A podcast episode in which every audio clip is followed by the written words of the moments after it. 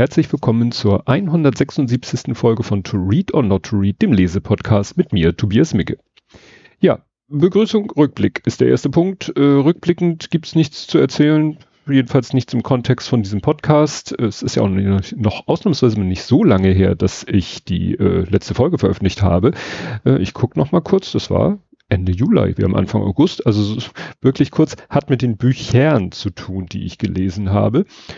Aber das werdet ihr dann gleich merken, weshalb das so schnell ging. Wir kommen jetzt mal zum ersten Buch. Das Buch trägt den Titel Stockhausen.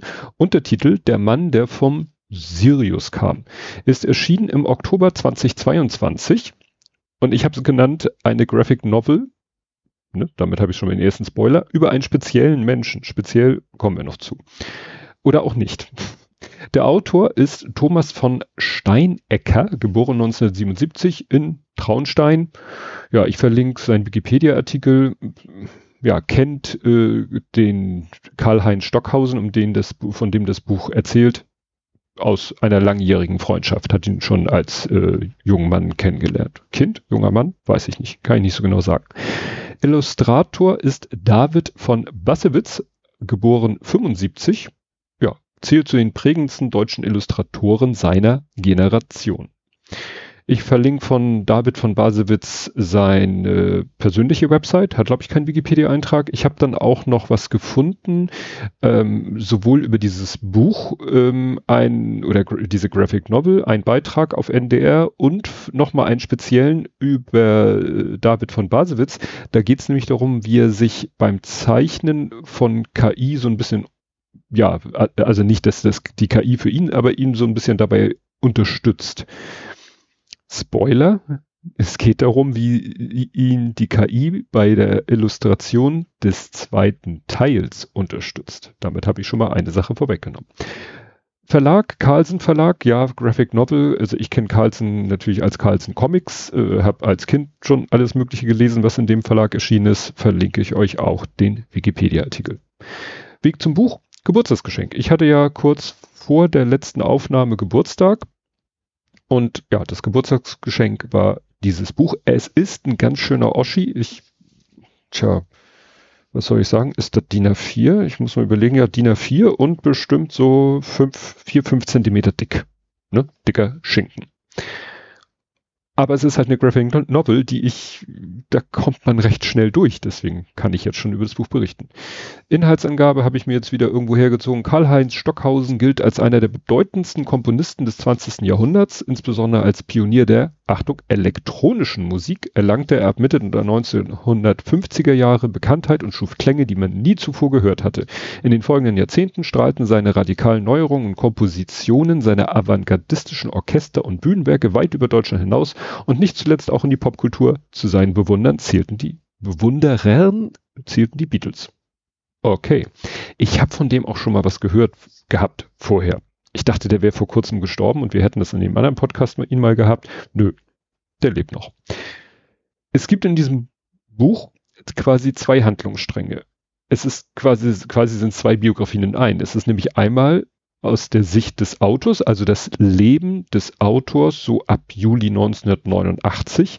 Fängt auch vorne mit einem kleinen Gag an. Da haben sie so eine Deutschlandkarte, ist natürlich 89, Juli 89, ist ja noch vor Mauerfall noch so, ne, BRD, DDR.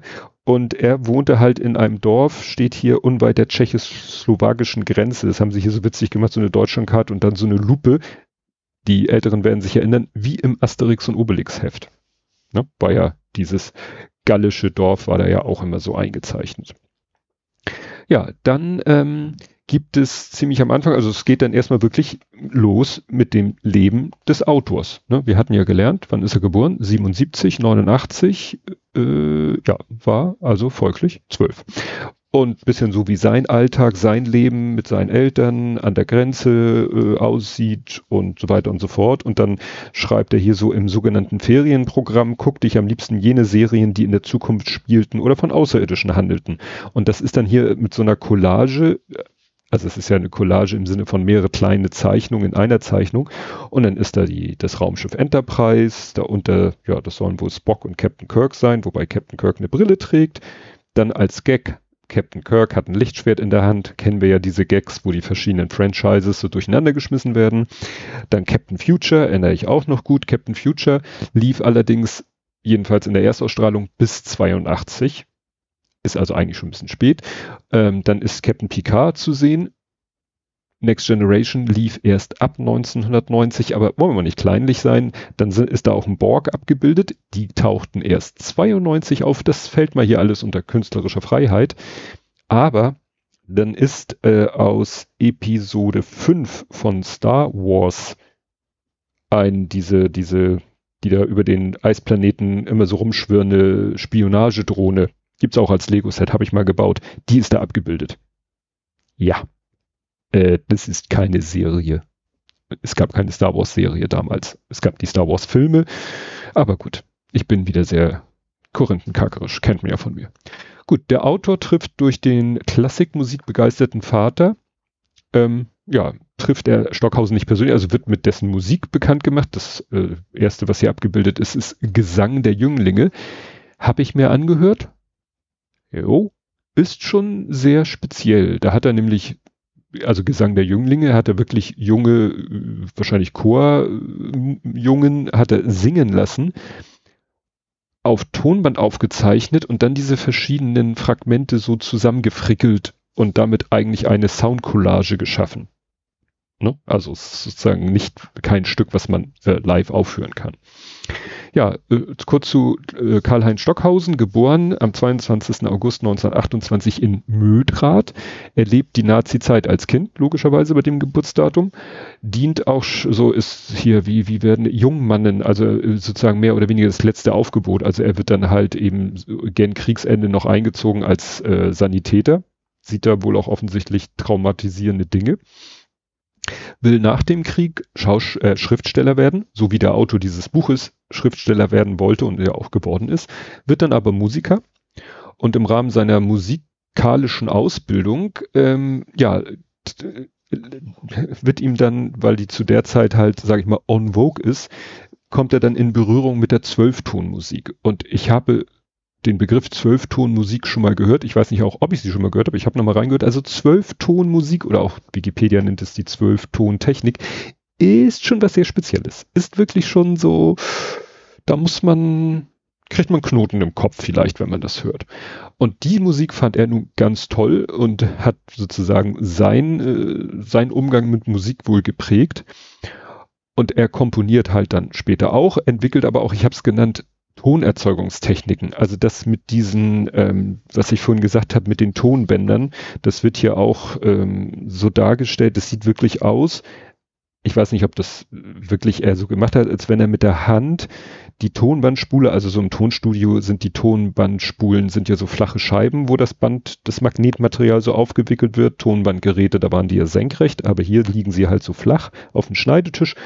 Und das sieht tatsächlich so aus, als wenn er mit der Hand so, so scratcht ich weiß nicht, ob das technisch möglich war, das Tonband so mit der Hand vor und zurück zu bewegen, um halt eine genaue Stelle zu finden, um dann, hier wird gezeigt in der Zeichnung, wie er mit der Rasierklinge das Tonband schneidet, wie er dann wirklich, ja, äh, Tonbänder geschnitten hat.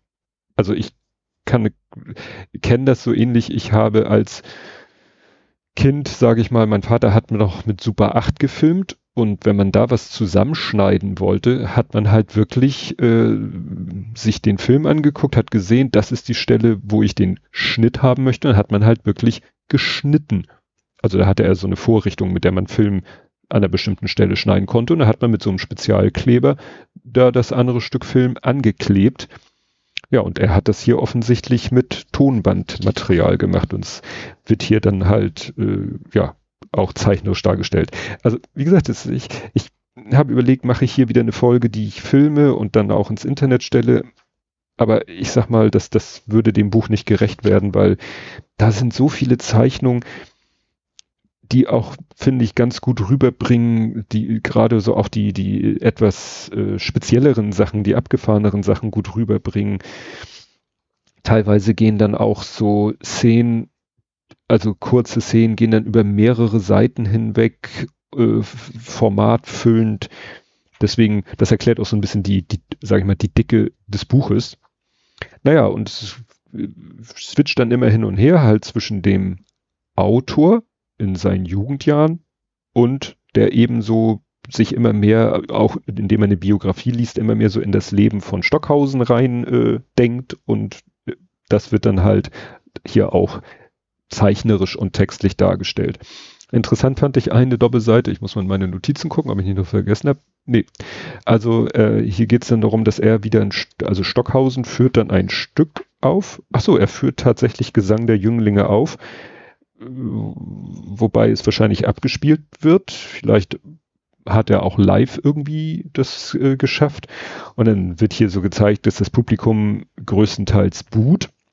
Und ähm, dann werden hier so, ich weiß nicht, wie authentisch die sind, werden hier so Leserbriefe abgebildet, die an den WDR gerichtet sind, weil der WDR wahrscheinlich das Konzert äh, aus äh, der Veranstalter von dem Konzert war. Und ich sag mal so, ich lese mal vor, was hier steht. Also äh, Absender soll man natürlich nicht sehen, aber dann so ein mit der Schreibmaschine getippter Text. Sehr geehrte Damen und Herren, meine Frau hatte die Programmzeitung verlegt. Ach so, das wurde wohl im Radio übertragen. Deswegen wusste ich nicht, was gespielt wurde. Der Eindruck, den die gewaltige, aber seltsame Geräuschkulisse auf mich gemacht hat, war solcher Art, dass ich gern gewusst hätte, um was es sich bei dieser Sendung gehandelt hat. War es Doppelpunkt A eine technische Störung, B ein Tierstimmimitator oder C interplanetarische Geräusche? Das ist noch der harmlosere. Dann ist hier noch eine Postkarte abgebildet. Wie gesagt, ich weiß nicht, wie authentisch das ist. Auch an den WDR adressiert und dann steht da einfach nur so, den Stockhausen hätte man im Krieg vergasen sollen. Und da sieht man mal, Hasskommentare gibt es, solange wie Menschen Wege haben, ihre Meinung zu äußern. Leider. Allerdings ist äh, Stockhausen auch nicht nur, dass er eine sehr spezielle Art der Musik macht, die aber, sage ich mal, in be bestimmten Kreisen, auch gerade in Kreisen anderer Musiker große Begeisterung hervorruft, hat er aber auch irgendwann, äh, was seine Persönlichkeit angeht, so ein paar äh, Aspekte entwickelt, wo ich sagen würde, das äh, war damals wahrscheinlich noch schwieriger und wäre heute auch noch diskutabel, weil er dann irgendwann ja mehr oder weniger offen in Bigamie lebt. Also er hat seine Frau, mit der er auch Kinder hat, oder zumindest ein Kind, und dann hat er noch eine Geliebte. Also er wird hier einmal angesprochen in einer Zeichnung. Aha, guck mal, das Kindermädchen hatte, haben sie auch dabei. Und dann sagt er, das ist nicht mein Kindermädchen, das ist ebenfalls meine Partnerin. Und das sagt er so in aller Öffentlichkeit. Und das eben irgendwann, weiß ich nicht, in den 50er, 60er Jahren, keine Ahnung, was, wo das jetzt sein soll. Ähm, spannend.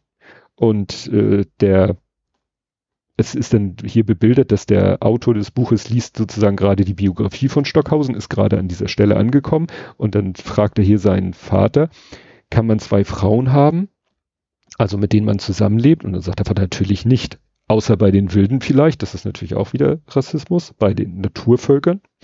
Aber also Stockhausen hatte zwei, Doris und Mary, mit denen hat er ein paar Jahre zusammengelebt und der Vater verschwindet wieder hinter seiner Zeitung und sagt, naja, bei solchen Genies ist das natürlich was anderes.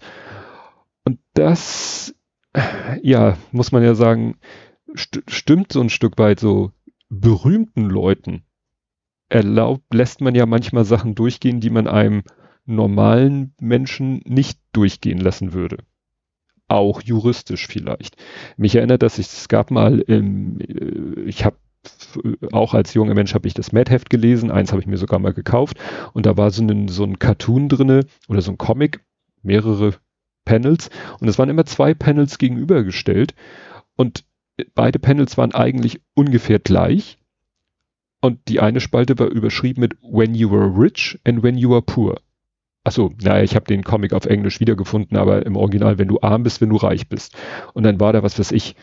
Auf dem einen Bild war eine Frau, die ziemlich irgendwie, also ich sag mal so, eine Familie flottermäßig gezeichnet mit vielen Kindern und da stand drüber, ja, wenn du arm bist, vermehrst du dich wie die Karnickel, ne? Mad-Heft. Und dann war dann so eine Familie, Vater, Mutter, viele Kinder, aber so alle er im Anzug, sie in Kostüm und alle rausgeputzt, offensichtlich in einem reichen Kontext. Wenn du reich bist, bist du mit Kindern gesegnet. Ne? Und das ist so, so erinnert mich das ein bisschen, auch wenn es hier nicht um Reichtum geht, hier geht es mehr um Berühmtheit. Weil er berühmt war, wurde ihm das so, ja, wurde das toleriert. Ja, dann war er äh, mit seinem, auch mit anderen Musikern, sozusagen mit seiner Band, war er in äh, der Weltausstellung von Japan. Expo 1970, da war ich noch nicht mal geboren. Da haben sie den deutschen quasi Pavillon ausgerichtet. Das war eine runde Kuppel mit Lautsprechern ohne Ende. Also das, äh, da sieht man, der hatte eben auch dann mittlerweile so ein Level erreicht, dass die, äh, dass die, der deutsche, ja, weiß ich nicht, deutsche Staat gesagt hat, hier, den schicken wir als Rep Repräsentanten nach Japan, war das Tokio? Ich vermute mal, es war Tokio. Dann gibt es wieder eine Collage.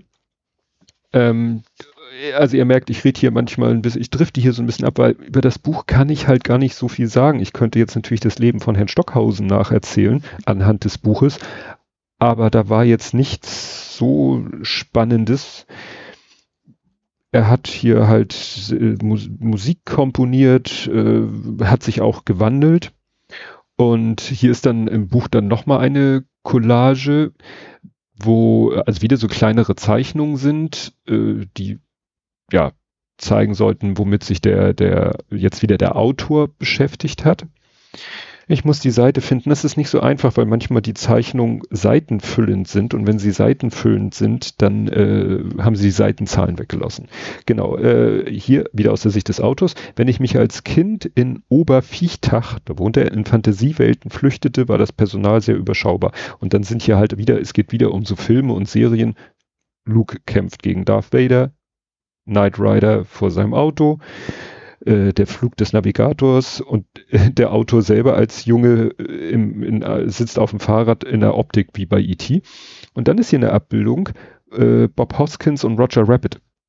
Ne? Der Film mit Roger Rabbit. Und gerade ist es die Szene hier als Zeichnung, wo Roger Rabbit und Bob Hoskins mit Handschellen aneinander angekettet sind.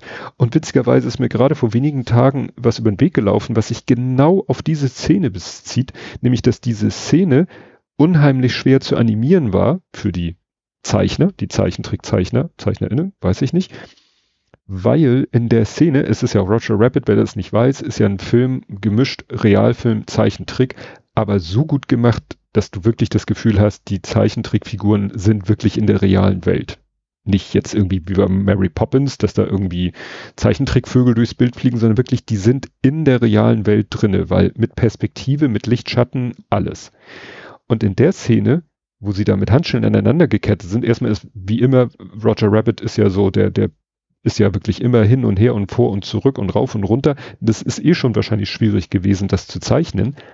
Aber am Anfang der Szene stößt irgendjemand gegen eine Deckenlampe. Das ist eine Lampe, die einfach an einem Kabel an der Decke hängt mit so einem flachen Schirm. Und während der ganzen Szene pendelt diese Lampe hin und her. Und das führt natürlich dazu, dass Licht und Schatten sich permanent ändern. Und das mussten die Zeichner natürlich berücksichtigen, wenn sie Roger Rabbit in diese Szene reingezeichnet haben. Und sie haben geflucht. Und seitdem ist nämlich Bumping the Lamp, also die Lampe an stoßen, ist ein feststehender Begriff geworden, wenn man etwas, was eh schon herausfordernd ist, noch schwieriger macht. Hat ehrlich gesagt mit dem Buch, glaube ich, nicht so viel zu tun, aber weil es gerade witzigerweise so zur gleichen Zeit passiert ist, äh, ich das gelesen habe und dann hier diese Zeichnung gesehen habe in diesem Buch. Gut, das Buch, äh, ja, nähert sich äh, seinem Ende. Vorher äh, wird noch gesagt, dass Stockhausen irgendwann mal den Plan gefasst hat, quasi sein Lebenswerk zu erschaffen. Und zwar sollte sich das äh, nennen, äh, der Opus sollte sich nennen Licht und sollte bestehen aus sieben Opern mit insgesamt 24 Stunden Laufzeit. Also es wird hier mit dem Ring der Nibelungen verglichen. Vier Opern 16 Stunden.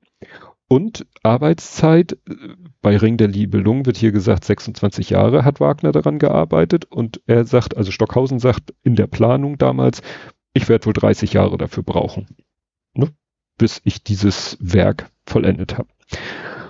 Ja, und dann äh, ist es so, dass der Autor irgendwann dann doch äh, schreibt, trotzdem wäre vielleicht meine Stockhausen-Phase wie so viele Schwärmereien zuvor bald wieder vorüber gewesen und aus mir ein ganz normaler Teenager geworden. Und das wird hier symbolisiert, dass er ein Poster von Stockhausen in den Müll getan hat und stattdessen hängt ein Plakat von Terminator 2 an der Wand, was ich sehr cool finde, weil ist einer meiner Lieblingsfilme, den ich auch dann, äh, den ich einer der wenigen Filme, den ich am Premierentag gesehen habe, mir sogar ein T-Shirt gedruckt habe, was zu der Zeit noch nicht so trivial war. Und der fängt auch demnächst an, es gibt kleiner Promo ähm, Richtung eines anderen Podcasts. Es gibt den Podcast Werkgetreu James Cameron, wo sie Filme, alle Filme von James Cameron besprechen. Und da fangen sie demnächst an mit Terminator 2. Also Terminator 1 haben sie schon, Aliens, also den zweiten Aliens-Film haben sie schon und jetzt fangen sie an mit Terminator 2. Freue ich mich schon drauf. Und äh, auch auf dieser Seite ist eine Abbildung, wie der Autor ein Buch von Stephen King in der Hand hält und liest. Ich habe auch viel Stephen King schon gelesen, gerade in jungen Jahren. Und da muss ich natürlich einen sogenannten Shoutout machen an den König Bube Dame Gast Podcast, der sich mit Stephen King Büchern beschäftigt, wo ich auch schon mehrmals zu Gast war. Ja, und ähm, zu dem Zeitpunkt, als das diese Szene kommt, wo er quasi, ja, sagt so, Stockhausen, mit dem bin ich jetzt erstmal durch, ist das Leben von Stockhausen aber noch nicht mal ansatzweise, also ist es noch gar nicht sein ganzes Leben erzählt. Ähm, es wird dann hier quasi so ein Vorwärtssprung gemacht, wie er als Erwachsener erfährt, dass Stockhausen gestorben ist. Ne? Also, es, Entschuldigung, der ist gestorben, aber nicht zu einer Zeit, dass ich in meinem anderen Podcast hätte darüber sprechen können. So war das. 2007 war das, glaube ich aber das ist nur ein kurzer Blick quasi in die, in eine andere Zeit. Und dann ist er wieder hier als Kind. Und dann kommt hier nämlich plötzlich, was sie in Band 2 erwartet. Und dann wird ein ganz kurzer Ausblick darauf gemacht, dass es einen zweiten Band gibt und dass er ihn dann eben persönlich kennengelernt hat, was auch durch ein Foto, was hier im Buch auch ist, äh, dokumentiert ist. Ja. Und da war ich ein bisschen baff, weil also gut, ich habe mich selber ein bisschen gespoilert.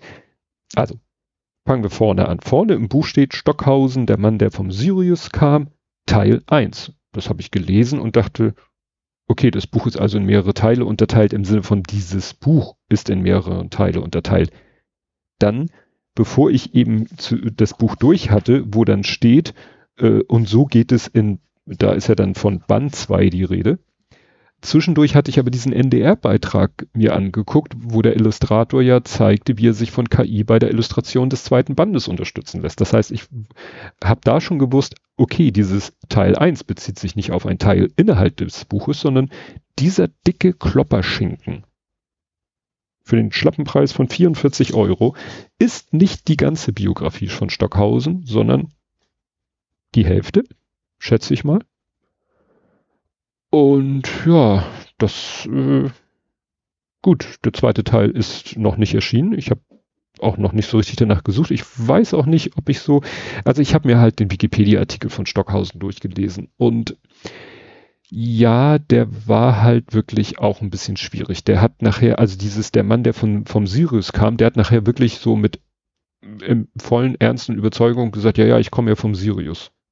Also der scheint irgendwann so sehr in seine eigenen geistigen Sphären abgedriftet zu sein, so wie, weiß ich nicht, wie heißt der? Christian Anders, der sich nachher auch für ir irgendwie, ja, Wesen vom anderen Stern oder so hielt.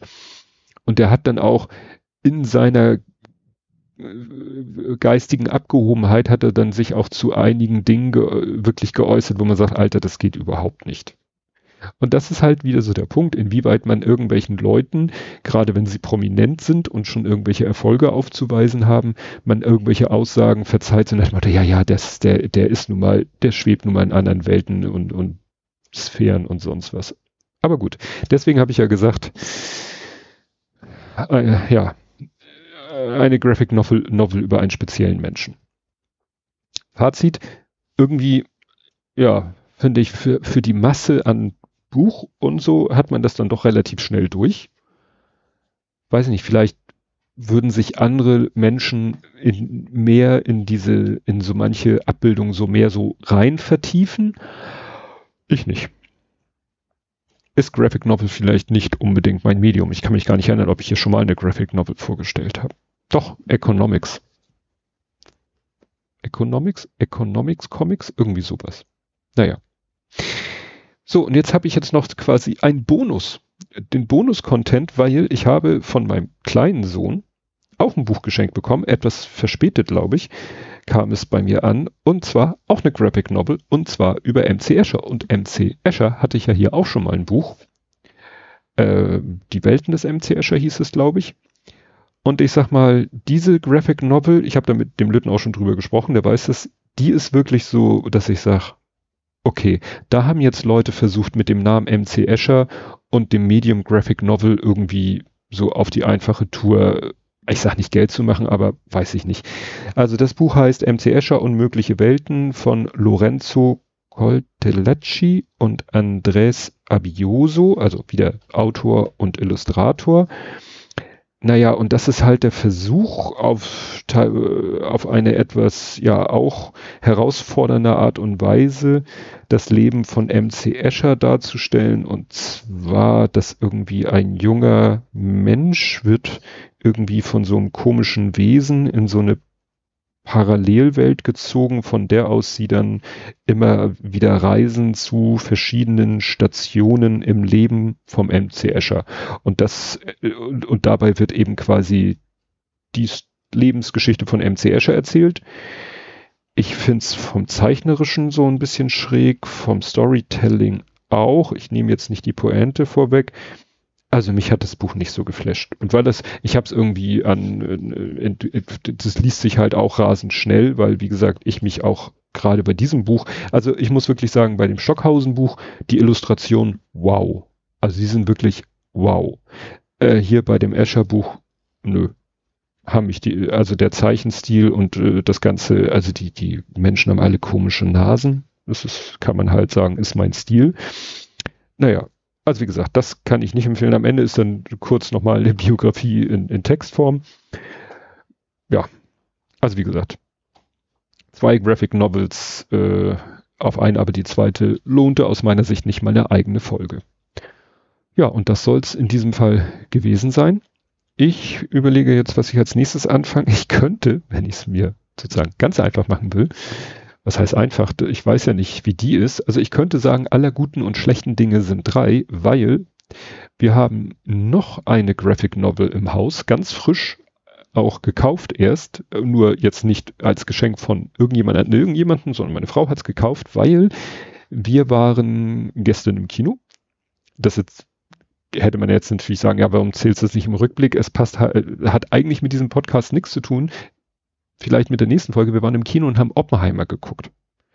Und weil meine Frau gerade so im Graphic Novel Kaufrausch, sage ich mal, war, hat sie geguckt, gibt's denn dazu nicht eine Graphic Novel? Und es gibt eine Graphic Novel, nicht speziell über Oppenheimer, sondern dass die Graphic Novel heißt Die Bombe. Könnt ihr euch denken, wenn ich von Oppenheimer rede und das Buch heißt Die Bombe, worum es in diesem, in dieser Graphic. Und das Ding ist nochmal vom Volumen, habe ich das Gefühl, das anderthalbfache von dem Stockhausen-Buch. Also das ist noch mehr Masse. Ob's klasse ist, werde ich vielleicht in der nächsten Folge erzählen. Je nachdem, wofür ich mich entscheide, ob ich die jetzt als nächstes mir angucke. Es wäre so passend, weil dann haben wir die Graphic Novels hier quasi durch. Ja, und das werden, werdet ihr dann hören, was, wofür ich mich entschieden habe. Und bis dahin, tschüss.